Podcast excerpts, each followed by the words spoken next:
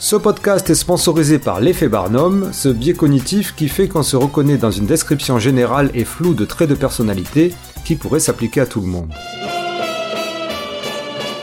Intensément, épisode 7, saison 1, Over the 130. Bienvenue sur Intensément, le podcast qui explore l'univers atypique des hauts potentiels intellectuels, surdoués, zèbres ou baleines à bosse, rayez la mention inutile, avec un focus sur les réseaux sociaux et médias en ligne.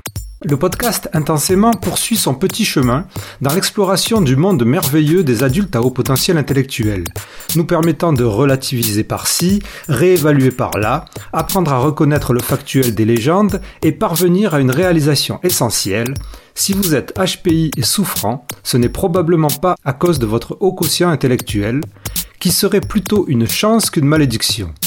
Et si cela ne vous dit rien du tout et que vous avez raté les premiers épisodes, je vous engage à les écouter, c'est gratuit, profitez, c'est ma tournée.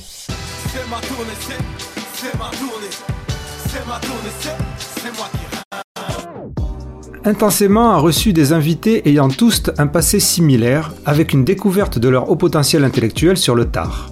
Et on a pu se rendre compte et apprendre avec elles, puisque les invités étaient principalement féminines, comment cela a pu transformer ou faire évoluer leur vie à partir de cette prise de conscience. Avec le blog Over, Over, Over, the... Hi. Over. Over. Over. Over. Over. Over. Over the. The. The. The. Over the. Over the.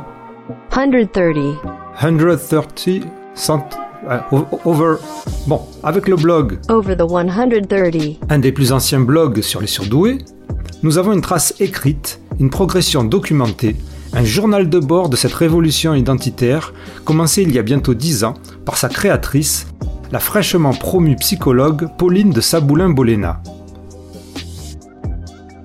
Le blog Over the 130 est un blog sérieux, détaillé, sourcé, mais aussi agréable à lire et bourré d'humour, devenu une référence pour beaucoup, cité dans le que sais-je sur les surdoués, bref, pour celles et ceux qui veulent de la bonne humeur et approfondir leurs connaissances sur le sujet, et par là même un éclairage sur l'évolution de l'image des HPI en ligne. Ne croyez pas pour autant que son autrice ait les chevilles démesurées, Pauline est si modeste qu'elle en oublierait presque de se présenter. C'est parti donc pour ce septième épisode d'Intensément, bonne écoute Over the 130.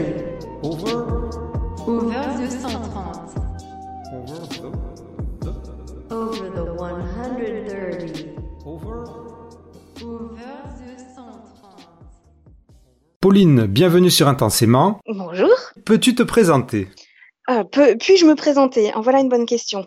Eh bien, donc, euh, je m'appelle Pauline, euh, je suis psychologue depuis peu, et avant de devenir psychologue, j'ai découvert, euh, il y a peut-être 6, 7, peut-être même 8 ans, je sais plus, que j'étais à haut potentiel intellectuel. Voilà. Euh, et quoi dire de plus Euh, Je ne sais pas, qu'est-ce qui pourrait être intéressant? C'est la présentation la plus rapide que j'ai eue depuis le début de ce podcast. Alors écoute, on va, on Je va vais y être efficace, tu vois. on va... on va passer par une autre voie. Alors, Mhm. comment as-tu découvert ton haut potentiel? Ah, c'est une jolie histoire. Euh, j'ai découvert mon haut potentiel intellectuel complètement par hasard. J'allais avoir 30 ans, juste avant mes 30 ans, l'été euh, précédent, et je souhaitais consulter une psychologue euh, pour euh, des raisons tout à fait personnelles, parce que non pas parce que j'allais très mal, au contraire, j'allais très bien, et justement, je me disais, bah c'est le moment, j'ai toutes les ressources qu'il faut, donc c'est le moment de régler tous les vieux problèmes que je peux traîner, de me débarrasser de tous les vieux boulets que je peux encore avoir. Donc je vais consulter. Et dès la deuxième séance, la psychologue me demande si j'ai déjà entendu parler des enfants précoces. Alors évidemment, je la regarde avec euh, beaucoup de surprise parce que euh, à bientôt 30 ans, je me considérais plus vraiment comme une enfant et, sur- et je n'en avais pas moi-même des enfants, donc je ne voyais pas quel était le rapport avec moi. Du coup, je lui réponds que j'ai vaguement entendu parler de la chose, mais que je vois pas bien quel est le rapport euh, avec euh, ce qui m'amène chez elle. Et elle me répond que, euh, à son avis, euh, je ferais bien de me renseigner, que d'ordinaire, elle, évidemment, elle n'est pas du tout aussi euh, prompte à, à balancer la chose, mais elle me dit, euh, ça m'apparaît assez évident chez vous, donc euh, je vous encourage à vous renseigner et puis on en reparle et vous me direz ce que vous souhaitez faire pour la suite. Alors c'était évidemment ce qu'il ne fallait pas me dire, donc j'ai commencé une compulsion, une compulsion de recherche d'informations. Donc sur les enfants précoces, j'ai trouvé beaucoup de choses, beaucoup beaucoup de choses. Par contre sur les adultes ou sur les adultes que pouvaient devenir les enfants précoces, j'ai trouvé assez peu. C'était en quelle Euh, année donc? J'ai un vrai doute sur la question, mais Il me Et- semble que ton blog a commencé en 2013. ah bah alors ça devait être 2000, 2013, 2012 peut-être même avant. C'était dans ces eaux-là, quoi. On n'était pas en Exactement. 2020 et on n'était pas en l'an 2000, donc. Pas du tout, pas du tout. Et donc voilà, je me renseigne et euh, fidèle à moi-même, c'est bien gentil de me renseigner, mais euh, je veux une un verdict, pas une validation, mais euh, l'avis objectif d'un professionnel. Et puis il, il existait, euh, il existe toujours un outil pour ça, qui est le test de QI, euh, en tout cas le- les échelles de Wechsler pour euh, celles que j'ai passées. Et euh, du coup, j'ai demandé à ma psy si on pouvait passer le test, et elle me dit mais bien sûr. Et voilà, je l'ai fait et quelque chose comme donc les premiers rendez-vous c'était mai-juin et j'ai dû avoir mes résultats euh, juste à la rentrée avant mon anniversaire, donc septembre, c'est comme ça. Joyeux anniversaire. Oui, tout à fait, c'était un bel anniversaire. Donc voilà, donc c'est comme ça que tu l'as appris. Et là, d'un seul coup, tu t'es mis à trembler, la terre euh, ça a tourné dans l'autre sens, euh, c'est ça? Honnêtement, j'ai été extrêmement surprise parce que le contexte pour passer le test, c'est que elle m'en parle, donc on est en juin, quelque chose comme ça, mais juin, elle prend ses congés euh, pour l'été en août, puisque je la voyais au tout début une fois par mois, quelque chose comme ça. Donc du coup, j'ai eu euh, j'ai eu un mois, voire un mois euh, et demi de panique et de questionnement entre la décision de passer le test, la prise de rendez-vous et effectivement euh, le test et puis ensuite la restitution, parce qu'il fallait une semaine de plus pour analyser les résultats. Donc, quand elle m'a annoncé les résultats, moi, j'étais prête en fait à faire face à la cruelle réalité qui serait que on allait m'annoncer que j'étais bien gentille mais pas bien futée et que euh, dans la vie, il faudrait que euh, voilà, je fasse avec ça quoi. Et, en fait, pas du tout. On m'a annoncé euh, plutôt euh, le contraire, si j'ose dire, et euh, je suis euh, complètement bah, tombée de ma chaise. J'étais vraiment très étonnée et en même temps très soulagée. La première chose à laquelle j'ai pensé, ça a été, euh, j'ai pensé à mes parents. Et j'ai dit ah voilà, je vais pouvoir leur expliquer.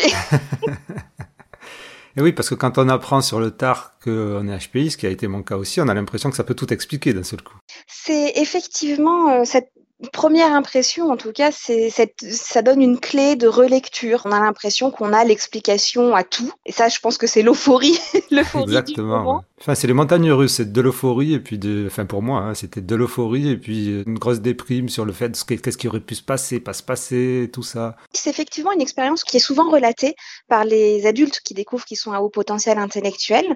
Pour ma part, j'ai pas du tout eu cet aspect-là, en fait, euh, cette descente-là. C'est d'ailleurs ce qui a surpris aussi euh, ma psy à ce moment-là. Elle dit mais vous, vous le vivez très bien. C'est pas une mauvaise nouvelle en soi, donc euh, je. Bon, oui, effectivement, je le vis bien, ça, ça va. Mais effectivement, il y a beaucoup de monde pour qui c'est hum, une bonne nouvelle, mais pas tant que ça. Il y a beaucoup de, ça charrie beaucoup de choses, beaucoup de questions, beaucoup de regrets aussi parfois. Oui. Et bah, pour ma part, non, pas du tout. J'étais juste très, enfin très en colère. C'est beaucoup de le dire comme ça. J'étais euh, un petit peu agacée puisque quand je l'ai annoncé euh, à quelques personnes dans mon entourage très proche, les rares personnes à qui j'ai pu dire ça en premier n'ont pas du tout été étonnées, voire même euh, m'ont dit euh, bah oui, mais on te l'avait déjà dit que tu étais intelligente. Oui, merci, c'est gentil, mais c'est pas exactement ça en fait. Donc ça semblait être une évidence pour tout le monde, sauf pour moi. C'est ça qui m'a le plus agacé. C'est dit mais tout le monde savait et personne me l'a dit en fait.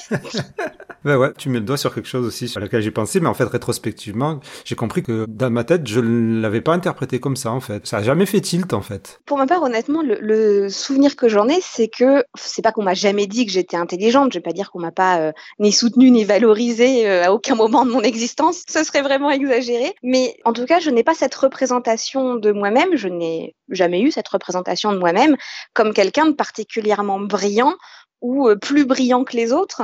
Loin de là. Pour moi, j'étais, j'étais, je suis, je me vois toujours dans la moyenne, en fait, hein, avec euh, des facilités, certes, mais aussi de vraies difficultés. faut être honnête. Et, de fait, je me disais, bah oui, je suis bah, comme tout le monde, ni plus ni moins. euh, Peut-être même il y a plus de chances que ce soit moins que plus. C'est parce qu'on avait peut-être, en étant petit, une autre idée de ce que pouvait être quelqu'un de très intelligent, peut-être. ou Tout à fait. je, je pense que les représentations jouent beaucoup.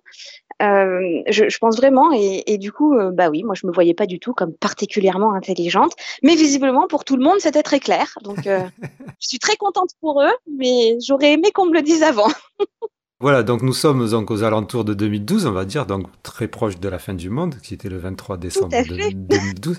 Et, donc, et à cette époque, lorsqu'on est adulte euh, à haut potentiel intellectuel, euh, quand tu t'es penché dessus, tu trouvais quoi comme euh, ouvrage, comme vidéo, comme conférence, comme blog? De mémoire, j'ai trouvé très peu de choses. Il faut dire aussi que moi je cherchais euh, deux types précisément de ressources. Le type témoignage, donc je cherchais des adultes qui avaient découvert qu'ils étaient surdoués à l'âge adulte et non pas identifiés enfants. Et d'autre part, je cherchais des ressources scientifiques de professionnels euh, sur le sujet, donc euh, psychologues, neuropsychologues, euh, neurologues, enfin tout ce qu'on pouvait imaginer qui puisse s'intéresser au fonctionnement du cerveau et ou de l'esprit humain. Et j'avoue que je trouvais très peu de choses. Alors, faut dire aussi que à l'époque, je n'étais plus étudiante depuis un certain temps, donc je n'avais pas accès euh, aux bases de données euh, en ligne des universités de recherche, etc. J'avais accès que à ce dont tout le monde peut avoir accès, notamment Google Scholar, par exemple. Mais euh, ça donne pas forcément accès aux articles, ça donne les références. Et voilà, donc euh, je cherchais euh, bêtement ou naïvement sur Internet avec euh, mon moteur de recherche, mes trois mots clés, et puis je voyais et je trouvais très peu de choses en fait. Euh, Des témoignages, il y en avait, mais finalement beaucoup d'adultes, soit qui avaient été identifiés enfants, soit qui parlaient de leur enfant. Et donc euh, j'étais, bah, j'étais très contente pour eux, mais ça ne me concernait pas, donc euh, je laissais ça de côté. Et pour les publications de professionnels, bah, j'en trouvais assez peu d'articles scientifiques. Ça, c'est sûr, de mémoire, je n'en ai trouvé aucun, mais certainement j'ai très mal cherché. Par contre, j'ai trouvé des publications euh, grand public et notamment, euh, principalement, je suis tombée, euh, le premier qui est sorti à l'époque, c'était Trop intelligent pour être heureux de Jeanne Faquin. Voilà, ça c'est sûr, celui-là est sorti. Après, j'ai eu vent des autres. Ce qui est ressorti beaucoup, c'était Petit Colin aussi, mais est-ce que c'est ressorti plus tard? Je, me- je ne connais pas les dates de sortie de tous ces bouquins. Moi non plus. À vrai dire, je ne suis pas certaine, mais voilà, Petit Colin. Il y a aussi euh, Monique de Kermadec comme euh, auteur qui est sorti, que j'ai vu passer. Mais le premier qui arrivait, qui était cité en permanence, euh, c'était euh, Trop intelligent pour être heureux de Jeanne Faquin. Et à l'époque, donc, tu n'avais pas tout le recul qu'il y a maintenant, et, Pas du tout. et donc tu t'es plus ou moins engouffré là-dedans aussi. donc. Ah, je pas du- ni plus ni moins, j'y suis allée la tête la première. J'ai trouvé, il y avait marqué psychologue qui écrit sur les surdoués et allons-y. Je me suis jetée dedans. Est-ce que c'est euh, au même moment donc, que tu as décidé de faire ton blog? Comment ça s'est passé?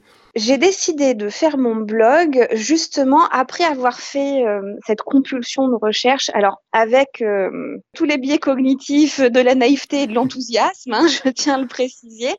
Euh, mais donc après avoir euh, fait toutes ces recherches, toutes entre guillemets, et avoir en tout cas été déçue des résultats euh, concernant les adultes surdoués, euh, je me suis dit bah puisque je trouve pas ce que je cherche, je vais créer ce que je cherche et je vais euh, témoigner de mon parcours en tant qu'adulte surdoué qui découvre ça euh, à l'âge adulte. Et j'ai donc commencé le blog euh, quelques mois ou un an après euh, l'identification. Je... Dans ma tête, c'est comme ça, mais ça se trouve, si je re- regarde précisément les dates, euh, j'ai commencé trois mois après. J'avoue que j'ai un rapport au temps qui est particulier, donc je peux m'embrouiller.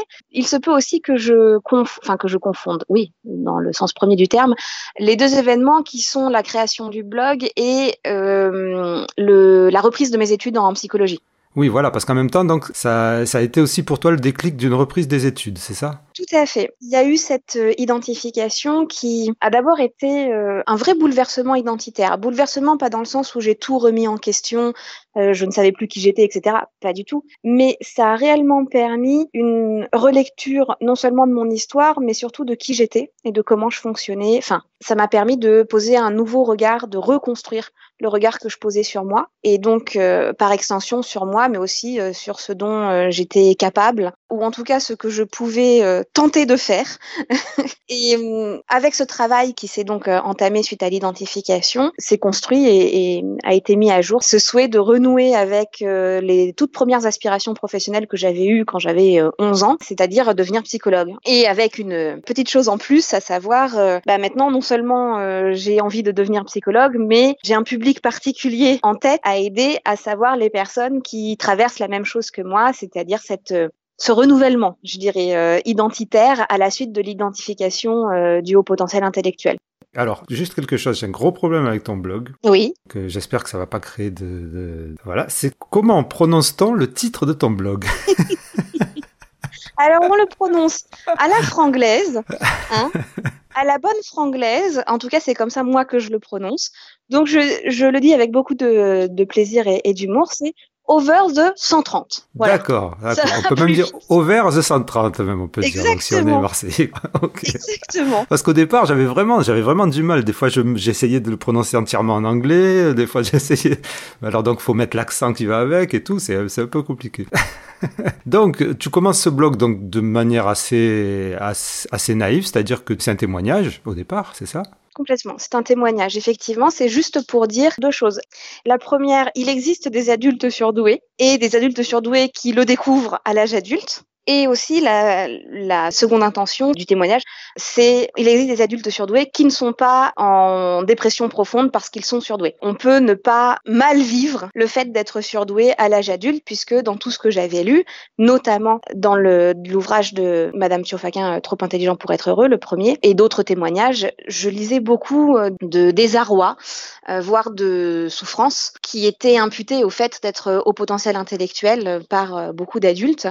Et c'est vrai que ça dressait un portrait des adultes surdoués qui était plutôt euh, triste, si ce n'est euh, angoissant, parce que ça semblait condamner euh, la personne à être malheureuse, à avoir des difficultés dans quasiment tous les domaines de sa vie. Et ce n'était pas l'expérience que j'en faisais. Donc euh, je voulais euh, simplement dire que, euh, bah écoutez, il existe au moins un cas où euh, ça se passe bien. Alors c'est génial parce qu'en fait on peut maintenant donc puisque le blog existe toujours, c'est un des blogs les plus anciens maintenant sur les surdoués, sur les HPI, on peut voir l'évolution à travers les années de ta connaissance sur le sujet. Tu fais aussi des, des rectifications euh, sur les articles, en, en- euh, en particulier sur le premier. C'est vraiment très intéressant à suivre en fait. Aussi, on voit à travers ce blog l'évolution de justement de tes études, de ta vie professionnelle. Et ce que j'aime quand je vais sur ton blog, pour moi, c'est la qualité littéraire et c'est l'humour qui est omniprésent. Et ça donne vraiment envie de passer d'un article à l'autre juste pour cette qualité littéraire et pour cet humour. Donc, je tenais à le préciser. Merci Et beaucoup. Voilà, pour l'instant, on en est toujours à, à la genèse. Euh, tu voyais ça comment? Est-ce que tu as eu directement des retours? Comment ça se passait? Est-ce que tu as commencé, puis tu étais comme ça, euh, toi toute seule, tu écrivais, tu envoyais, tu écrivais, tu envoyais Très honnêtement, oui, j'étais. En tout cas, c'est comme ça que je le percevais, c'est-à-dire euh, bon bah je jette une une bouteille à la mer. En fait, c'était vraiment l'idée de dire moi j'ai cherché, j'ai pas trouvé. Je vais faire en sorte que ça existe, que ce blog, ce contenu existe. Et puis ma foi, si quelqu'un tombe dessus et que ça l'aide ou qu'il trouve ça sympathique, bah merveilleux, euh, tant mieux. Et si personne ne le lit jamais, euh, c'est pas grave. Il me semble quand même avoir lu euh, quelque part ou vu quelque part que un de tes rêves ou une de tes aspirations, c'était quand même d'écrire un bouquin. Donc je pense qu'il y a aussi de ça, non? Oui, ma première aspiration euh, littéraire, c'est effectivement d'écrire, mais c'est d'écrire de la fiction. Ah, Donc euh, ok. ça n'a rien à voir avec le blog et euh, oui, je suis très traditionnelle de ce côté-là. euh, chez moi, si je dois écrire une fiction, ce sera, euh, je l'écrirai euh, limite sur une machine à écrire, j'enverrai le manuscrit aux éditeurs et puis voilà. Je voulais préciser ça aussi parce qu'en fait, tu as décidé de faire un blog, même si à l'époque, il y avait déjà des chaînes YouTube, euh, Oui. les podcasts étaient moins à la, à la mode, ça existait déjà, mais c'était moins à la mode. Mais c'est vrai qu'à à l'époque, peut-être, enfin, on avait plus l'intention de faire un blog au départ quand on voulait dire quelque chose ou euh, communiquer. euh. Alors, très honnêtement, je n'ai pas du tout eu cette considération-là. Je n'ai pas réfléchi deux secondes. C'est juste que j'aime écrire euh, et que pour moi, c'est le média euh, quasi idéal de la communication. Et donc, euh, je n'ai pas réfléchi du tout. J'ai dit, tiens, bah, je vais écrire, c'est tout. J'ai une idée en tête, je vais l'écrire. Ça s'est arrêté là. Et juste par curiosité, ça met du temps pour écrire un article? Je suppose que dans les articles qui sont plus ou moins techniques et qui amènent des aspects scientifiques, il y a beaucoup de boulot, ça je n'en doute pas. Mais les articles de témoignage avec beaucoup d'humour, avec beaucoup tout ça, comment ça se travaille? Alors, je, vais faire, euh, euh, je vais faire bon, rebondir euh, certains de mes amis, connaissances qui lisent le blog et, qui sont désespérés par ma façon d'écrire. Mais non, en fait, ça, enfin, ça demande pas de travail. Je vais pas dire ça que, je vais pas dire que je fais ça par-dessus la jambe, surtout quand effectivement je reprends des où j'essaye de reprendre des contenus scientifiques où on peut pas dire n'importe quoi. Voilà, l'étude elle dit ça, elle dit pas autre chose. Bon, il y a des fois je peux lire ou comprendre une étude de travers et euh, c'est pour ça que j'en- j'encourage toujours les lecteurs à, vérifier les sources que je propose et, et à me dire s'ils pensent que je suis tombée à côté de la plaque parce que il se peut que je me trompe un jour. Mais euh, non, en fait, j'ai une idée ou une réflexion qui me vient ou alors je tombe sur un article scientifique et euh, le contenu me m'intéresse, m'interpelle et à partir de là, en fait, j'ouvre mon mon éditeur de texte et j'écris. Et voilà, et après je mets en ligne, et c'est pour ça qu'il y a plein de fautes d'orthographe et, euh, et de syntaxe, mais ça ne me prend, ça me prend pas beaucoup de temps à l'écrire en fait. C'est très spontané, voilà, c'est quand ça vient en fait. Quelle a été euh, la réception du blog, à la fois au début, mais au fur et à mesure, lorsque tu as progressivement pris des positions qui allaient à l'encontre euh, de tout ce qu'on voyait comme euh, publication médiatique, qui parlait de souffrance sur les HPI, tout ça? Au début, le blog était a été bien reçu par les quelques personnes qui l'ont trouvé. Il faut, faut être honnête. En tout cas, pas mal reçu, du moins pour les retours qui m'ont été faits, puisque j'imagine que les gens qui ont trouvé ça parfaitement lamentable n'ont pas pris la peine de m'écrire pour me dire. Mais au début, ça allait. Et puis effectivement, là où j'ai commencé à avoir euh, un peu plus de retours, euh, va pas dire négatifs, mais euh, pas forcément complètement satisfaits. Euh, ça a été à partir du moment où j'ai commencé effectivement à sortir un peu de ce qui m'apparaissait euh, comme un excès de pathos sur la façon de traiter le sujet c'est-à-dire de se euh, de se complaire à répéter que euh, le fait d'être à haut potentiel intellectuel c'était par essence et dans l'absolu quelque chose de dramatique, euh, que ça rendait les gens malheureux, que euh, c'était quelque chose d'extrêmement difficile, etc. Sans nier la réalité individuelle qui peut être, c'est-à-dire qu'il y a des personnes à haut potentiel intellectuel pour qui euh, c'est difficile. Ça doit être reconnu, ça doit être écouté et accompagné, bien sûr. Mais à mon sens, et selon ce que disent les recherches sur le sujet, ce n'est pas le fait du haut potentiel intellectuel, ce n'est pas le fait d'être à haut potentiel intellectuel qui fait que vous êtes malheureux. C'est une combinaison d'autres facteurs. Peut-être que le haut potentiel intellectuel y joue sa part, mais en tout cas, par essence, en soi, c'est pas ça qui est la source du malheur euh, des personnes surdouées. Et donc, quand j'ai commencé à, dans mes articles, préciser que c'était comme ça que je concevais les choses en m'appuyant sur les recherches, là, ça a commencé à être un petit peu plus euh, mouvementé sur les commentaires et, et les réactions, puisque principalement euh, les lecteurs et lectrices en fait entendaient que je niais les souffrances qu'ils pouvaient ressentir, alors que ça n'était absolument pas le cas. Je ne disais pas non, ce n'est pas vrai, vous n'êtes pas malheureux. Je disais si vous êtes malheureux, ce pourquoi je suis désolée pour vous, ce n'est pas forcément et obligatoirement parce que vous êtes à haut potentiel intellectuel. Voilà. Et ça, ça a été, euh, ça a comment, ça a fait, euh, ça a piqué. voilà. Parfois, ça a piqué. Et là, ça a été le déferlement de haine et d'insultes, comme sur Facebook, ou euh, Non, bah c'est l'avantage aussi du blog, c'est que si vous voulez répondre dans un commentaire, alors bien sûr vous pouvez euh, faire ça euh, en langage, euh, en langage SMS très. Vous pouvez, il y a de grandes chances que je ne comprenne pas ce que vous avez écrit, donc ça ne m'atteindra pas beaucoup. Euh, mais non, j'ai eu, euh, j'ai eu très peu de réponses comme ça, euh, pas de déferlement, de d'opposition, de violence, etc. Parce qu'il faut prendre le temps de construire sa réponse, d'argumenter, etc. Et tout le monde ne souhaite pas le faire. C'est ce que je trouve intéressant, effectivement, c'est-à-dire que la section commentaires est carrément quelquefois aussi intéressante que l'article en lui-même, parce qu'effectivement, les gens qui commentent, c'est assez argumenté, c'est assez long ce qu'ils disent, et toi, tu prends le temps de répondre aussi de manière euh, avec des arguments étayés. Je trouve que des fois, la, section commentaires, pour moi, est presque plus intéressante que l'article, quelquefois. Oui, oui, tout à fait. Je, je pense à certains articles particulièrement sur euh, la distinction entre haut potentiel intellectuel et haut quotient intellectuel. Il y a eu des échanges avec euh, notamment une, euh, une lectrice qui lit le blog depuis un, un certain temps et qui m'a toujours fait des retours extrêmement constructifs, en tout cas moi qui m'ont poussé à chaque fois à euh, approfondir ma réflexion, à questionner des points euh, qui pour moi me paraissaient absolument limpides et évidents, mais en fait ces questionnements venaient euh, non pas les remettre en question, mais me demander de préciser, euh, me demander de d'éclaircir les choses. Et ça a été extrêmement enrichissant. Et oui, plusieurs fois, on a eu des échanges comme ça. Cette polémique qu'on retrouve régulièrement, qu'on retrouve maintenant en 2021 sur les réseaux sociaux aussi, euh, entre HPI et HQI, c'est-à-dire haut potentiel intellectuel et haut quotient intellectuel. Est-ce que tu pourrais la, la décrire vite fait? Ou pas vite fait hein Euh, je peux, je peux essayer. je peux essayer. Euh, sur le sujet, euh, j'encourage tout le monde à ne pas euh, se fier uniquement à ce que je vais dire, mais bien à, aller consulter euh, des ouvrages d'autres psychologues et pas que psychologues, cognitivistes, statisticiens, etc.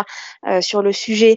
Je lance comme ça les trois références que je relance tout le temps dans le blog, mais qui sont qui sont la base. Govrit, Val et Ramu, euh, trois messieurs. Euh, J'aurais aimé citer euh, trois dames. Dans une vague de, de personnes, de personnalités féminines quand même. hein. Exactement. Ceci dit, depuis cette année, nous avons euh, pour les professionnels un excellent ouvrage qui a été dirigé notamment par Nathalie Colbert et Nicolas Govrit, mais donc Madame Madame Colbert, qui est la Bible sur le sujet. Donc, si vous n'avez pas peur d'un peu de vocabulaire technique, statistique et de modélisation en psychologie, euh, allez-y, il est euh, il est merveilleux. Hum, Ça s'appelle Psychologie du haut potentiel. C'est un- ouvrage qui s'adresse quand même principalement aux professionnels. Oui. Et je sais, je suis tombé sur Internet, sur un site, un blog qui, qui en a fait une sorte de synthèse plus abordable Ah, pour tout le monde. Et en même temps, il y a eu un, un webinaire sur euh, Facebook euh, et qui a été découpé en petits morceaux sur YouTube qu'on retrouve aussi dans cette synthèse. Enfin bref, on peut avoir accès à, à une synthèse de ce, de, de ce livre euh, facilement sur Internet. Et donc, au QI, HPI, donc. Pardon. Alors non non mais c'est vraiment euh, quasi enfin le, le débat avec euh, le seuil d'identification c'est euh, le débat qui fait rage. Euh, Est-ce qu'on distingue haut potentiel intellectuel et haut quotient intellectuel? Euh, Si oui, pourquoi? Sinon, pourquoi? Alors, haut potentiel intellectuel et haut quotient intellectuel, s'il devait y avoir une différence, ce serait en somme que le haut quotient intellectuel ne s'intéresse qu'au quotient intellectuel, c'est-à-dire le QI, et donc euh, ne serait qu'une euh, comment dire euh, norme statistique, un seuil statistique pardon à partir duquel on considère qu'il existe une catégorie, mais une catégorie de, performance, hein, pas une catégorie essentielle de personnes. Donc ce serait à partir de 132 QI, on passe dans la catégorie qu'on appellerait euh, surdoué au quotient intellectuel. Oui, de performance au test, donc. De performance au test, exactement. Euh, un test qui évalue, ceci dit, les compétences cognitives des personnes, le niveau de fonctionnement cognitif.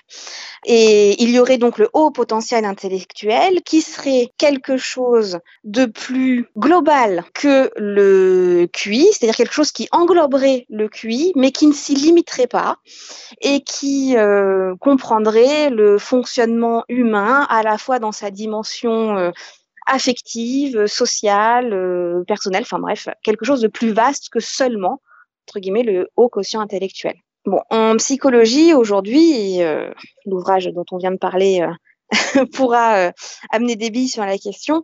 La seule chose sur laquelle on, on- peut se prononcer, qu'on peut manip manipuler dans le sens euh, en tant que donnée, euh, c'est le haut QI, en fait, puisque le haut potentiel intellectuel en psychologie est mal défini, si ce n'est pas défini. En tout cas, pas défini dans le sens il n'y a pas de définition qui fasse consensus et qui soit étayée par des recherches, des méta-analyses, etc. J'ai re- j'ai repéré euh, que quelque part dans un de tes articles, parce qu'à chaque fois c'est vrai que moi je sors toujours le mot consensus, et dans un de tes articles tu dis le plus petit dénominateur commun, c'est pas mal Oui. aussi. C'est ça, exactement.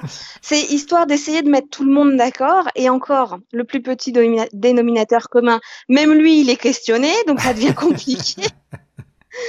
Euh, justement, mais, ce dénominateur commun qui est le seuil de 132 QI, il est questionné euh, sur l'argument de oui, mais le haut potentiel intellectuel, c'est plus que ça. Oui, mais le problème, c'est que tu donnes comme argument quelque chose qui n'est pas bien défini. Donc c'est euh, le serpent qui se mord la queue, en fait, et ça permet pas d'avancer. Le QI a l'avantage d'être bien défini. Euh, le seuil statistique de 130, euh, il est pris pas par hasard, c'est parce que réellement, statistiquement, il définit des performances exceptionnelles, euh, voilà, et qui s'écartent significativement de la moyenne. Et du coup, il a cet avantage-là d'être objectif, d'être bien défini. Et quand on parle de haut QI, on sait qu'on s'embarrasse pas ou plus de tout ce qui n'est pas défini ou mal défini. Ce qui fait que toi, quand tu parles de, enfin, en tout cas maintenant, euh, quand tu parles de HPI, tu parles de OQI. C'est ça. En fait, je, je fais, je le dis dans le blog euh, euh, régulièrement. En tout cas, j'ai l'impression de le dire régulièrement. Mais oui, pour moi, ce sont euh, des synonymes stricts. Euh, mais c'est vrai qu'à l'usage, euh, et vu comment c'est euh, compris, diffusé au- auprès du grand public, il serait peut-être même plus judicieux que je restreigne encore en disant HQI plutôt que HPI, parce que voilà, les seules choses vérifiables aujourd'hui, c'est le QI. Oui, mais alors là, tu t'imagines, on part dans tous les. ce qui est assez remarquable quand même dans la francophonie, Mhm. c'est la multiplication de termes autour des surdoués.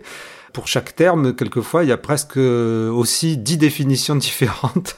Une autre polémique qui revient euh, aussi sur les réseaux sociaux et qui est revenue très souvent dans, sur ton blog, c'est la Mhm. zébritude, c'est les zèbres. Ah oui, les zèbres.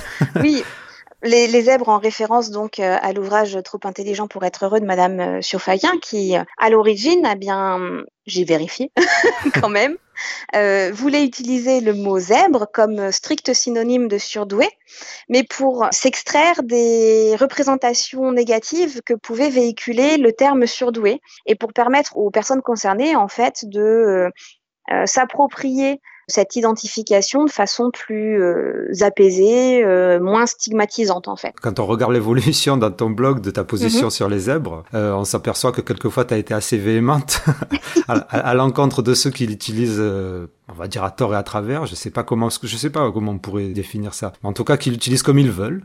Et tu es un peu revenu après dessus, et j'ai même remarqué que Jeanne Sio Fachin ou Faquin t'a répondu. Oui, Euh, C'était en 2017, elle a fait euh, un petit commentaire assez court où elle disait qu'elle te remerciait de d'apaiser le débat, en gros. alors je tiens à préciser, ceci dit, que j'ai jamais été euh, énervée euh, contre des individus particulièrement, mais effectivement contre un, un mésusage et les conséquences du mésusage euh, d'un d'un terme, en l'occurrence euh, zèbre.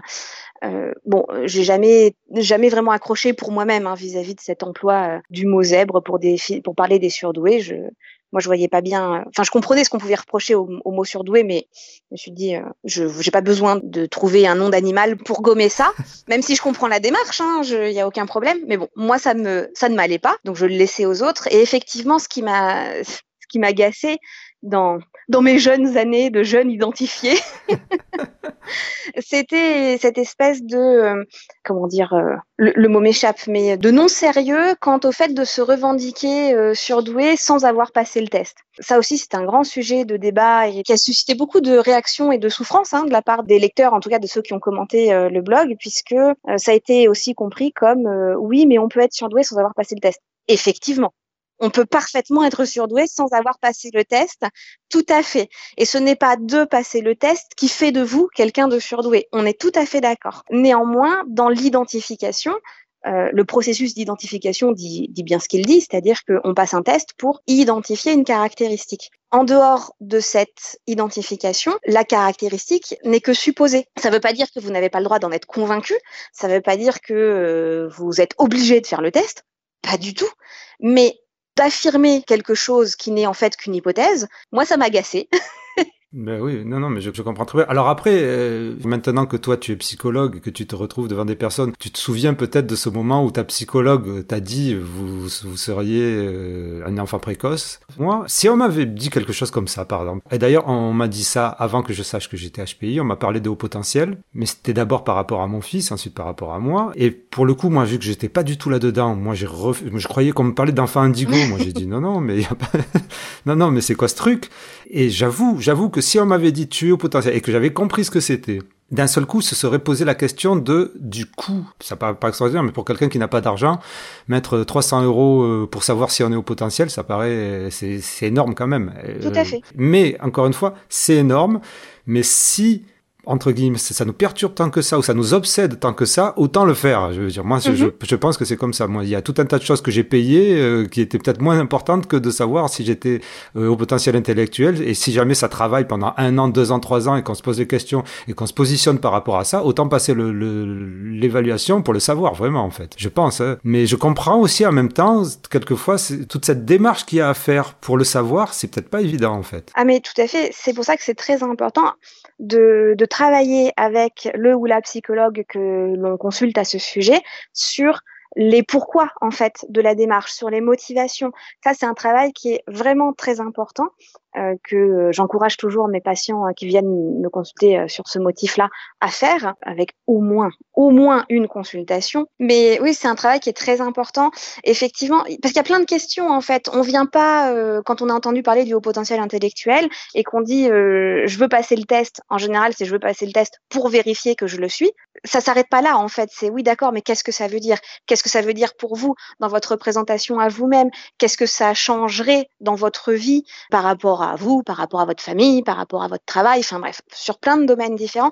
Ça, c'est quelque chose qui doit absolument être exploré parce que quand on fait ce travail d'exploration, on peut se rendre compte que finalement, les questionnements ou les fragilités ou les, euh, les interrogations que le sujet du HPI ont amené chez le patient ou chez la patiente peuvent être travaillées sans passer le test forcément. Intéressant. C'est pour ça que le travail est, avant le test est extrêmement important parce que justement ça peut lever ces doutes-là ou ces, ces situations-là où finalement on se rend compte que ce qui nous motive c'est pas tellement de savoir euh, quel est notre QI et si on passe un certain seuil ou pas, mais quelque chose de différent qui peut finalement être parfaitement exploré et résolu sans passer l'évaluation.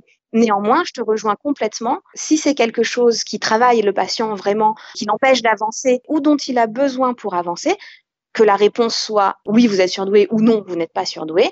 Effectivement, de toute façon, ça s'accompagne, on passe le test et surtout après le test avec les résultats, il faut revenir voir le ou la psy pour euh, intégrer les, enfin il faut, tout le monde est libre de faire bien comme il veut, il n'y a aucune obligation. Mais je ne peux que conseiller, quand on est sur cette démarche, finalement avec cette dimension identitaire, de ne pas s'arrêter à la euh, séance de restitution des résultats et de poursuivre pour quelques séances l'exploration avec euh, le ou la psychologue pour dire, bah voilà, maintenant que vous avez les résultats, qu'est-ce que ça fait, qu'est-ce que ça change, parce que ça peut être très secouant, enfin ça peut, ça peut mériter d'être accompagné quelle que soit la réponse. Pour revenir à ce que tu disais au début, est-ce que donc tu penses qu'une psychologue peut, quand elle rencontre quelqu'un qui n'est pas dans cette démarche, une psychologue peut d'elle-même voir, enfin entre guillemets, ou déceler que la personne serait peut-être au potentiel intellectuel et lui en parler?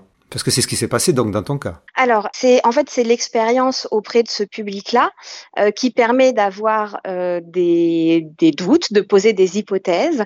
Et après, oui, on peut, euh, comment dire, tout à fait éthiquement amener le sujet, poser la question, sans dire, par contre, ce qui est délicat, c'est d'affirmer vous l'êtes ou vous ne l'êtes pas en l'absence du test, parce que techniquement, Aujourd'hui, il n'y a que le test de QI qui permet de se prononcer sur le niveau de fonctionnement cognitif, c'est-à-dire si on a un QI supérieur ou non à un certain, un certain seuil. Et du coup, ça, euh, je ne connais aucun psychologue ou je n'évente aucun psychologue qui soit capable à lui tout seul de faire passer un test de QI dans sa tête à quelqu'un en le regardant et de dire voilà. Mais c'est ça le truc. Suppose qu'elle t'ait dit, euh, suppose qu'elle t'ait dit, je pense que vous êtes une enfant précoce, euh, tout ça, et tu fais l'évaluation et non, pas du tout. Eh bien, euh, ça, je, ne peux pas répondre, je ne sais pas, ça ne s'est pas passé comme ça, donc je ne, je ne sais pas. Je peux juste me baser sur mon expérience où effectivement j'ai des patients qui viennent avec cette idée de passer le test, d'être confirmés dans leur hypothèse de haut potentiel intellectuel. Oui, ça c'est une autre démarche, effectivement. Oui, mais de, de passer le test et de finalement dire bah non, ça n'est pas le cas. Eh ben, c'est compliqué. c'est compliqué. J'ai eu d'autres euh, psychologues qui m'ont dit ça sur le podcast, justement. C'est très compliqué, ça s'accompagne. Mais c'est là, justement, où j'insistais, on disait, faut revenir parce que c'est là où c'est le plus pertinent d'être accompagné parce que c'est difficile. Enfin voilà, il y a plein de choses qui se jouent. Mais hum, techniquement, pour répondre très clairement à la question, euh, aucun psychologue ne peut regarder quelqu'un et affirmer avec euh, un esprit scientifique tranquille et affirmer oui vous êtes surdoué ou non vous n'êtes pas surdoué. Le mieux qu'on puisse dire c'est je pense que vous êtes surdoué pour telle et telle raison. Euh, je vous encourage à passer le test pour vérifier, mais affirmer et donner une, une identification sans test, c'est pas possible. Parce qu'on voit ça hein, sur les réseaux. Hein. Sur Facebook, on voit des gens qui disent mon psychologue ou mon ou ma psy m'a dit que j'étais HPI Et il n'y a pas eu de test en fait. Alors après, il, serait, il resterait peut-être à téléphoner à le ou la psy pour savoir s'ils ont vraiment dit comme ça. C'est ça. mais Mais oui, mais alors techniquement, euh, non, le, ce qui permet de dire qu'une personne est surdouée ou non, c'est le test de QI. S'il n'a pas passé ce test et si on n'a pas fait les analyses de ré- pour euh, calculer le- les résultats, euh, on ne peut pas se prononcer. On peut simplement émettre une hypothèse. Et ça, effectivement, les psychologues qui, bah, ceux qui ont l'habitude de travailler avec ce public, qui ont cette expérience clinique, peuvent, en l'absence de résultats d'autres tests, effectivement, avoir une intuition et dire cette personne, je pense effectivement qu'elle est à haut potentiel intellectuel c'est quelque chose qui n'a pas été démontré, mais c'est quelque chose qui est partagé euh, par les psychologues et par les gens qui travaillent avec les personnes à haut potentiel intellectuel, de dire que effectivement, avec l'expérience, on finit par euh, quelque part les reconnaître ou en tout cas se dire ah, il y a des chances pour que quand même. Sur les réseaux, on voit beaucoup de gens qui vont consulter justement parce qu'ils font le lien direct entre leur souffrance ou leur hypersensibilité s'ils sont hypersensibles ou leur euh, je sais plus quoi et, et les hauts potentiels intellectuels. Euh, en tout cas, dans les demandes spontanées d'identification ou de vérification du haut potentiel de la présence ou non du haut potentiel intellectuel, oui, ça vient très très souvent. Mes patients arrivent très souvent avec euh, j'ai lu sur internet, j'ai vu ça. L'hypersensibilité m'amène quantité de questionnements sur le haut potentiel intellectuel. Du coup, oui, il y a beaucoup de gens qui arrivent en s'étant euh, reconnus dans tout un tas de descriptions diverses et variées qui sont plus ou moins liées au haut potentiel intellectuel, en tout cas qui sont présentées comme telles euh, dans les médias. Pas forcément la littérature, mais beaucoup effectivement, euh, beaucoup Internet, les blogs, les réseaux sociaux divers et variés. J'ai beaucoup de, de références aussi à des. euh, euh, on, me, on me parle de coach, beaucoup de coachs d'entreprise aussi euh, qui traitent du haut potentiel intellectuel, enfin plein de, de sujets. Et euh, donc ils arrivent par ce biais-là avec. du coup, je voudrais savoir si je suis HPE et ou HPI. Alors, HPE, donc on rappelle, donc haut potentiel émotionnel, qui est quelque chose qui n'a pour l'instant aucune existence reconnue. C'est ça, exactement. Il n'y a pas de nomenclature, il n'y a pas de définition, il n'y a pas d'outils, il n'y a pas de test. Donc euh, voilà, c'est en tout cas pas en psychologie et pas à ma connaissance à ce jour. Oui, parce qu'il y a beaucoup de gens aussi qui sont sur les réseaux sociaux et qui disent mon psychologue m'a déclaré HPE. Alors ça, bon, voilà. On en a déjà parlé avec d'autres invités, effectivement. C'est et l'hypersensibilité, donc, qui est souvent confondue par ces personnes-là avec euh, l'hyperémotivité. Oui, alors en fait, ça aussi c'est un mot euh, un peu fourre-tout. Quand on parle d'hypersensibilité, quand je dis on, c'est les professionnels comme euh, les non professionnels. hein, on peut parler soit d'émotivité, soit effectivement de euh, d'excitabilité nerveuse, sensorielle, etc. Euh, la plupart des gens l'entendent euh, hypersensibilité, entendent ça sur le plan émotionnel en fait, hein, euh, de, de l'émotivité. Et effectivement, ils arrivent avec ça en se disant euh, moi je suis trop sensible ou hypersensible, et donc je pense que je suis à haut potentiel intellectuel. L'avantage d'avoir quelqu'un comme toi, c'est génial, c'est qu'on voit l'évolution quasi documentée sur une dizaine d'années de ce qu'on pourrait appeler un, un milieu. Oui. Lorsque tu as commencé, j'avais sans doute pas beaucoup de blogs, pas beaucoup de vidéastes, pas beaucoup euh, de groupes Facebook. Et il y a eu ensuite une explosion. Comment tu as vécu ça? Comment décrire, entre guillemets, le milieu des HPI surdoués quand tu as commencé et, et maintenant? Alors, euh, quand j'ai commencé, pour le peu que j'en savais, parce que encore une fois, je prétends pas euh, tout connaître et tout savoir, donc c'est vraiment, je ne parle que de ma fenêtre, que de et de ce que j'ai bien voulu y, y regarder, hein, parce qu'il y a ça aussi. Euh, mais au début, quand j'ai commencé, donc on était plutôt dans la tendance, les personnes surdouées sont des personnes qualitativement différentes des autres dans le sens ils ont euh, un fonctionnement euh, spirituel dans le sens euh, d'esprit hein, de pur euh, intellectuel fonctionnement de fonctionnement de l'esprit et émotionnel différent des personnes non surdouées. Et cette différence est source de souffrance dans une société euh, qui n'est pas faite pour eux. Avec beaucoup de- d'emphase mise sur euh, justement le clinique, sur euh, le, la subjectivité presque en fait, à la fois des individus concernés et des professionnels. Euh, grosso modo, l'ambiance c'était ça, Euh, en tout cas celle que j'ai celle que j'ai pu percevoir. Et puis, euh, au fur et à mesure, j'ai vu un, petit basculement euh, s'effectuer où on s'est un peu extrait du subjectif et du clinique pour revenir vers ce qui était euh, de l'ordre de la recherche, de la méthodologie scientifique, de la démonstration et euh, de oui de, de l'objectivité en tout cas autant que faire se peut euh, dans un domaine comme la psychologie, avec un petit peu plus d'accueil positif fait aux, euh, aux propos, euh, comme par exemple, bah oui, mais euh, pour l'identification, par exemple, c'est 132 QI, euh, le test de QI, il existe, il y a un seuil, euh, où vous passez ce seuil et c'est bon, ou vous passez pas ce seuil et c'est pas bon. Avant, quand on disait ça, c'était euh, ouh, on entendait, euh, on, on se prenait une, une vague de mais comment vous osez dire ça? Le test de QI, de toute façon, ça sert à rien. C'était c'était difficile. Aujourd'hui, ça passe un peu mieux. Ah bon? Je pensais pas qu'avant c'était autant que ça en fait. Alors, en tout cas, moi, j'y ai fait face. Le fait de dire on est surdoué à partir de 132 QI et après, en, en résumant la chose, c'était quelque chose de euh, pris violemment, en tout cas. En tout cas, par certaines personnes, c'était oulala. Alors c'est toujours le cas, mais il y a de plus en plus de... Enfin, oui, il y a de plus en plus, non. Mais en tout cas, je vois quand même que les groupes sont assez équivalents, on va dire. Effectivement, il y a toujours des gens maintenant qui s'offusquent lorsque l'on parle de cette manière, et un grand groupe aussi qui est d'accord avec cette, avec cette histoire de 130 ou 125, ou bon, autour en tout cas. C'est ça. Mais il y a, il y a vraiment, en tout cas, c'est ce que j'ai observé, un, un petit glissement où il y a plus de place pour euh, l'abord un peu plus moins passionné, un peu plus euh, scientifique, rationnel du sujet du euh, au potentiel intellectuel ou au quotient intellectuel. Cet abord qui en fait vient finalement remettre en question des affirmations ou des convictions sur le sujet qui ne sont ni bonnes ni mauvaises en elles-mêmes. Simplement, c'est la méthode scientifique qui vient dire d'accord, vous avez le droit de poser l'hypothèse que vous voulez, mais il faut la contextualiser et il faut lui donner la place qu'elle a, c'est-à-dire celle d'une hypothèse et pas d'une vérité absolue. Moi, ce que j'observe, c'est que on se fait moins taper dessus quand on a ce positionnement-là aujourd'hui sur le sujet du haut potentiel intellectuel qu'avant, ou alors on a un peu plus de soutien qu'avant, et du coup on a l'impression de moins se faire taper dessus.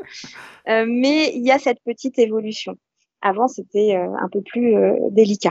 Est-ce qu'au début, quand tu as commencé à voir ça, tu fréquentais aussi les autres réseaux sociaux, Facebook, Twitter Très peu. euh, j'y étais pour information, si j'ose dire, mais j'y étais très peu pour deux raisons. Notamment, je pense à Facebook, hein, puisque vu mon, mon âge canonique, c'était d'abord Facebook comme réseau social. Euh, sur les groupes Facebook, déjà, j'ai très peu d'appétence euh, pour le fonctionnement de la plupart des groupes dans lesquels j'ai pu postuler et y être acceptée. Et ensuite, parce que je n'étais pas acceptée très longtemps dans beaucoup de ces groupes, justement parce que j'avais des propos, en tout cas, c'est comme ça que je me l'explique, qui venaient en fait euh, dire, mais attendez, euh, vous dites ceci, vous dites cela, mais la recherche, elle dit ci, elle dit ça. En gros, qui venait, qui, qui était très euh, douloureux finalement pour beaucoup de gens qui se sentaient remis en question dans leur souffrance, je pense, alors que ce n'était pas du tout mon propos. Hein, je, je ne niais pas leur situation, mais du coup, c'était trop dérangeant ce que je racontais, je pense, et euh, du coup, on dit non, mais euh, voilà, tu dis plus rien. Et sur Twitter, c'est assez récent ton- ta twitterisation? Je suis sur Twitter et sur. En fait, je suis sur les réseaux sociaux pour le blog. Enfin, c'est même pas moi qui y suis, c'est le blog, on va dire. Euh, et c'est oui, c'est c'est récent, c'est pour le blog et c'est même pas dans un but de notoriété parce que je ne cherche absolument pas à faire connaître le blog. J'ai trop conscience de toutes les bêtises que j'ai pu y dire que je rectifie tant que je peux. Mais bon, euh, pour rechercher une une quelconque notoriété. Mais c'est plus dans un souci d'accessibilité en fait. Comme je sais que tout le monde n'est pas que sur Facebook, que sur Twitter, je fais à mon échelle euh, ce que je peux faire pour rendre les choses euh, accessibles, aussi pour que euh, bah, d'autres personnes, comme la lectrice à, qui je faisais référence tout à l'heure, puissent venir enrichir les propos du blog et me dire, bah là, vous dites ça, mais pourquoi ceci, pourquoi cela, ou alors carrément, vous dites ça, mais vous avez tort. Très bien. Mais alors justement, on parlait de l'évolution du milieu des HPI, et donc l'évolution de ton blog, est-ce que tu peux en parler? Qu'est-ce qu'il est devenu au fil des années, ou qu'est-ce qu'il devient? Oh là là, il a beaucoup bougé. il, est, il a démarré comme un témoignage, un témoignage qui, qui se voulait résolument positif, en fait, pour dire euh, vous pouvez être surdoué et euh, ne pas vouloir mettre fin à vos jours euh, parce que vous êtes surdoué, euh, pour caricaturer la chose. Et puis après, je me dis, ben, j'aimerais bien centrer le propos sur les adultes surdoués parce que vraiment, je trouve qu'on n'en parle pas assez. Hmm, Et la, re- la recherche aussi, j'étais tombée sur un, résumé euh, de colloque euh, de recherche sur le haut potentiel intellectuel qui concluait comme ça, je crois que c'était vers 2004, euh, la date du colloque, hein, pas quand je suis tombée dessus, mais qui concluait en disant que les adultes à haut potentiel étaient les grands oubliés de la recherche et qu'il faudrait peut-être s'y intéresser. Je n'arrive pas à remettre la main dessus. Si quelqu'un qui écoute ce podcast a la référence du colloque, je prends, s'il vous plaît. Et donc après de se focus sur les adultes à haut potentiel, j'ai ajouté aussi la dimension où, comme je reprenais mes études en psychologie, euh, j'étais entre guillemets de l'autre côté de la barrière. Ça, c'est génial. hein, De suivre tes études. Non, non, mais vraiment, hein, de suivre pro- progressivement comment tu as appris euh, enfin, sur tous ces sujets et comment tu le retranscris, c'est vraiment génial. Ah bah merci, c'est gentil. Euh, je suis ravie que ça plaise à quelqu'un. Mais oui, j'ai voulu parce que j'ai trouvé que c'était ça aussi qui manquait beaucoup, c'est l'information en fait. Parce que euh, que les gens soient d'accord ou pas d'accord avec euh, ce que je dis, très honnêtement, ça n'a pas d'importance. C'est ce qui compte, c'est que l'information soit disponible pour que les gens puissent euh, se construire leur euh, leur opinion, leur réalité. Enfin voilà, qu'ils ne soient pas démunis et qu'ils ne soient pas à la merci euh, de personnes qui se posent en en toute sachante euh, et euh, qui leur dit euh, voilà vous êtes comme ci vous êtes comme ça mais s'il y a ça dans votre vie c'est à cause de ça. Et voilà et qu'elle soit euh, sans ressources face à ça. Donc euh, je prétends pas euh, être la sauveuse de l'humanité hein, bien sûr. Mais je me disais de là où je suis j'ai peut-être des billes à apporter et donc je vais essayer de le faire donc j'ai voulu apporter ça dans le blog aussi et puis après euh, et après c'est juste devenu euh, j'allais dire n'importe quoi mais en tout cas, ce que je peux, ce que je peux y mettre euh, en fonction de mon temps, de mes, de mes réactions, de mes inspirations, Parce que je suppose que le temps vient à manquer quand on a une activité comme. c'est l'énergie surtout qui Ah, commence. l'énergie. Ah, mais C'est ça, c'est l'âge, c'est l'âge. Oui, bah oui, hein, c'est. Non, mais c'est un privilège de vieillir. hein, De toute façon, si on vieillit pas, c'est qu'on est mort. Donc euh, réjouissons-nous de vieillir. Donc euh, oui, maintenant c'est surtout. J'essaye de maintenir ce cap euh, d'information, voire de debunking à ma toute petite mesure et à ma toute petite échelle. En tout cas, de préciser les choses, notamment sur, par exemple, le- l'article sur l'hypersensibilité ou l'article sur un autre où j'ai précisé ce que ça voulait dire. je ne sais plus quel terme. La multipotentialité, voilà, c'était ça. Et où en fait, même si évidemment mon opinion sur la, la question transparaît, hein, évidemment, mais j'essaye en fait de replacer les choses dans leur contexte en disant, vous faites bien, vous avez la vie que vous voulez, évidemment, la question n'est pas là, mais voilà ce que la psychologie en dit, en tout cas ce que je crois savoir que la psychologie en dit, euh, et ce qu'elle n'en dit pas surtout, et du coup, euh, d'où ça vient, euh, de quoi on parle quand on parle de ça, euh, voilà. Soyons sûrs de parler de la même chose avant de parler de cette chose, justement. Oui, c'est ça qui est important, c'est de savoir de quoi on parle et qu'on parle tous de la même chose, parce que c'est vrai qu'on peut s'emporter pendant, ben, c'est ce qui se passe aussi de- en ce moment euh, avec la pandémie, on peut s'emporter sur plein de trucs si on parle pas de la même chose, euh, Exactement. on peut pas se mettre d'accord, si on veut se mettre d'accord en plus, quoi. Ben, on peut se mettre d'accord sur le fait qu'on n'est pas d'accord, mais Oui, mais si on n'est pas d'accord l'un sur euh, sur les toilettes sèches et l'autre sur les chaussettes, exactement. Je sais pas pourquoi j'ai ces exemples. Alors, quel conseil donnerais-tu à quelqu'un qui se découvre HPI à l'âge adulte maintenant et l'ayant vécu toi-même de l'intérieur et ayant vécu justement cette surinterprétation des, caractéristiques HPI Alors, le, le conseil que je donnerais, c'est celui que je donne sur le blog et que j'ai redonné là, mais lisez énormément, mais lisez, faites attention aux sources, c'est-à-dire privilégier des sources de professionnels de la question. Alors, psychologue, oui, mais n'hésitez pas à aller, euh, si j'ose dire, encore plus loin, c'est-à-dire euh, psychiatre, euh, neuro, neuropsychiatre, psychologue cognitiviste, des chercheurs. N'hésitez pas à vous renseigner auprès de des experts de la question, mais des experts bêtement entre guillemets validés par un tampon, un tampon de recherche d'université ou de je ne je ne sais quoi d'autre. Non pas parce que c'est garant d'absolue probité, qualité et euh, d'infaillibilité, mais parce que ça vous permet un, cadre de lecture, ça vous permet d'écrémer aussi beaucoup de euh, beaucoup de choses qui ne seraient pas euh, qui seraient moins fiables. Voilà. Donc lire beaucoup, se renseigner, les trois noms que j'ai notés euh, notamment, puis à partir d'eux, euh, vous allez avoir plein de références euh, diverses et variées, donc euh, n'hésitez pas à plonger dedans. Et puis n'hésitez pas à vous faire euh, accompagner euh, dans ce que ça, pour trouver ce que ça représente pour vous euh, d'être à haut potentiel intellectuel, euh, quelle importance ça peut ou ça doit avoir dans votre vie. Ça peut être absolument rien du tout, comme ça peut être euh, très important. Mais euh, travaillez dessus, n'hésitez pas, prenez le temps et écoutez-vous, vous, et écoutez les spécialistes compétents du sujet. Les autres, euh, après. après. Est-ce que tu aurais un message à faire passer, une autre bouteille à la mer que ton blog, à faire passer dans ce podcast? Oui, un message de, de comment dire, de tolérance et d'acceptation, comme les Miss France un peu. Mais, mais que quelle que soit l'opinion, euh, les opinions qu'on peut avoir sur ce qu'est ou ce que n'est pas le haut potentiel intellectuel ou le haut quotient intellectuel, ne pas perdre de vue que dans chaque cas, il s'agit d'individus, donc d'individus uniques, d'histoires uniques, avec euh, donc des personnes avec des sensibilités, des fragilités, des forces aussi, bien sûr. Mais donc éviter de, de, s'écharper, de se, de s'invalider euh, violemment, sans considération les uns pour les autres.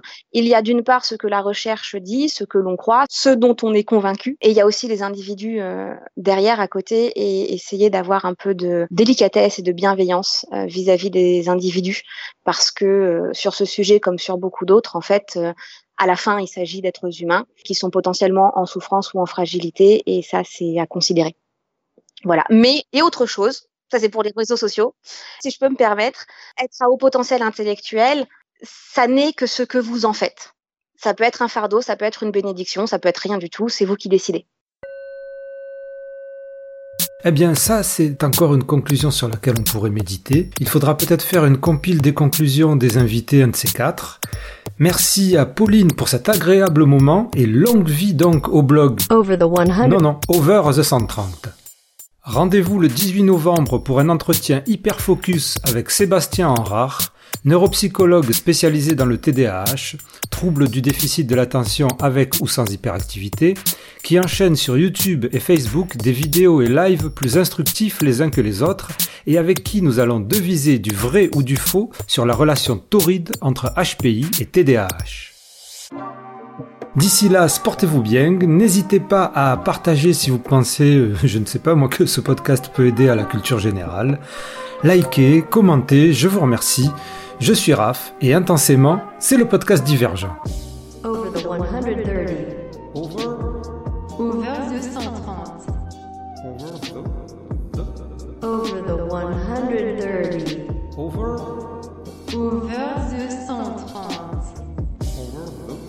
100